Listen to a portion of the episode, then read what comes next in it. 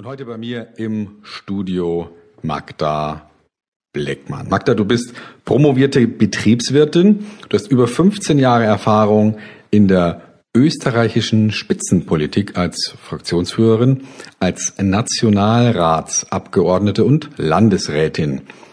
Heute bist du Unternehmerin, Trainerin, Business Coach und Bestsellerautorin. Dein Buch heißt Das kleine Netzwerk einmal eins, die Kunst, Kontakte bewusst zu knüpfen und aktiv zu pflegen. Hallo Magda. Hallo. Jetzt haben wir uns heute ja ein Thema vorgenommen, das soll zu tun haben mit Netzwerken und Vertrieb. Also die spezielle Ausprägung deines Themas für den Sales Up Call und die Frage, was hat das alles mit Vertrieb zu tun? Da stelle ich mir die Frage, ja, was hat Netzwerken denn jetzt genau mit dem Vertrieb zu tun und was ist es überhaupt genau?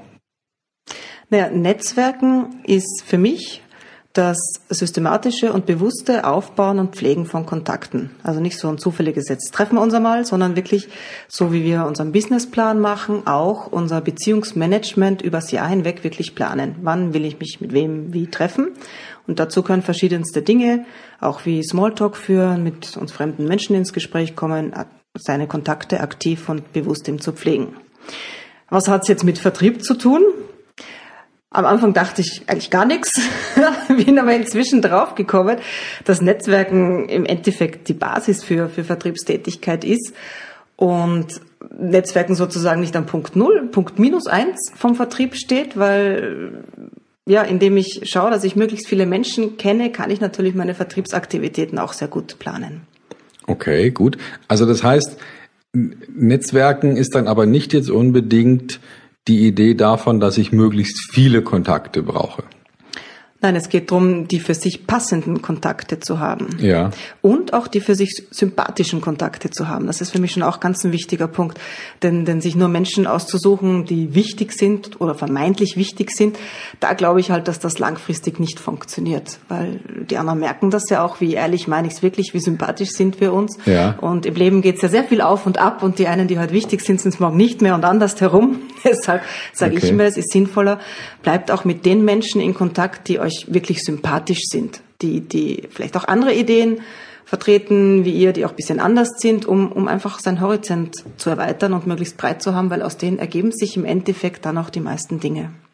Okay, gut. Also das heißt, ganz bewusst eine, eine Zahl von Kontakten zu pflegen, die jetzt nicht unbedingt direkt was mit Kundschaft zu tun haben, also der erste Gedanke des Verkäufers ist ja immer, ich suche mir hier ein Netzwerk aus im Sinne von, und da will ich jetzt auch an die was verkaufen, sondern du sagst, es geht äh, nicht nur darum, jetzt direkt sich ein Netzwerk von Kunden zu knüpfen, sondern durchaus auch Leute reinzunehmen, die einem sympathisch sind, mit denen man sich gerne austauscht, die vielleicht wieder Leute kennen, die man gerne kennen möchte auf irgendeine Art und Weise.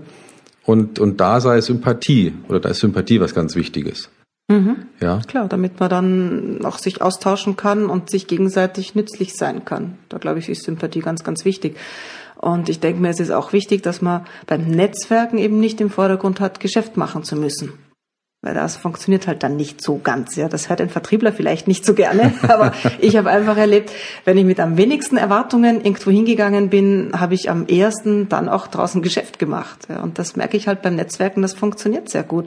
Deshalb meine ich Menschen, die uns sympathisch sind, weil äh, da helfen wir uns auch gerne gegenseitig. Und das heißt halt Kontakt halten zu früheren Schulfreunden, Studienkollegen, anderen Absolventen von, von irgendwelchen Ausbildungen, die man gemacht hat. Wenn, ja. wenn wir da so eine Art Netzwerkknotenpunkt zum Beispiel werden, dass wir mal der oder diejenige sind, die, die schauen, dass die sich regelmäßig treffen, dann, dann haben wir halt auch Kontakt regelmäßig mit den Leuten. Und wenn dann mal unsere Leistung gefragt ist, erinnern sie sich natürlich an uns.